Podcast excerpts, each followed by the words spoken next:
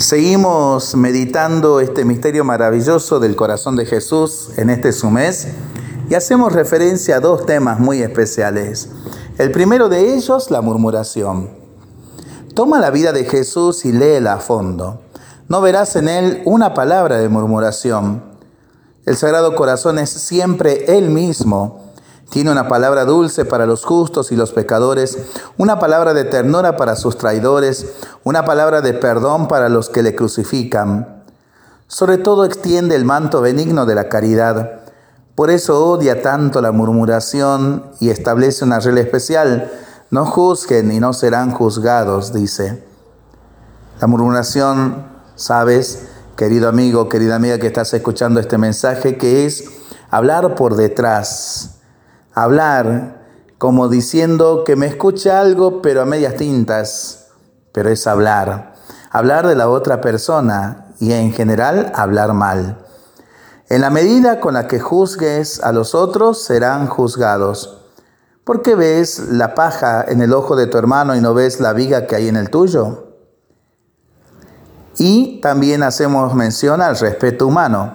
A Jesús no le valen las medias tintas, las almas insípidas, él quiere cristianos solo de una pieza.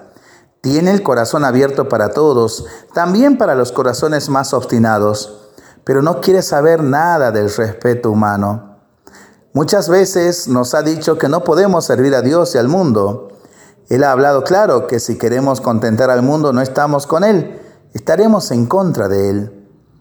Tú sabes que ciertas amistades son un continuo peligro para el alma y comprendes que no te dejan tranquila la conciencia y no te sientes con fuerza de romper esa triste cadena. ¿Cuántas veces no has observado los preceptos de la iglesia por no huir de las críticas de alguna mala lengua?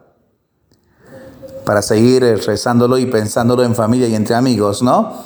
Mientras lo hacemos, pedimos al Señor su bendición para este día y para este fin de semana le seguimos pidiendo por nuestras intenciones y nosotros responsablemente nos cuidamos y nos comprometemos a ser verdaderos instrumentos de paz. Sagrado corazón de Jesús, en vos confío. Dulce corazón de María, sed la salvación del alma mía. Glorioso San Antonio de Padua, ruega por nosotros. Que el Señor nos bendiga en el nombre del Padre, del Hijo y del Espíritu Santo. Amén. Que tengamos todos un excelente fin de semana.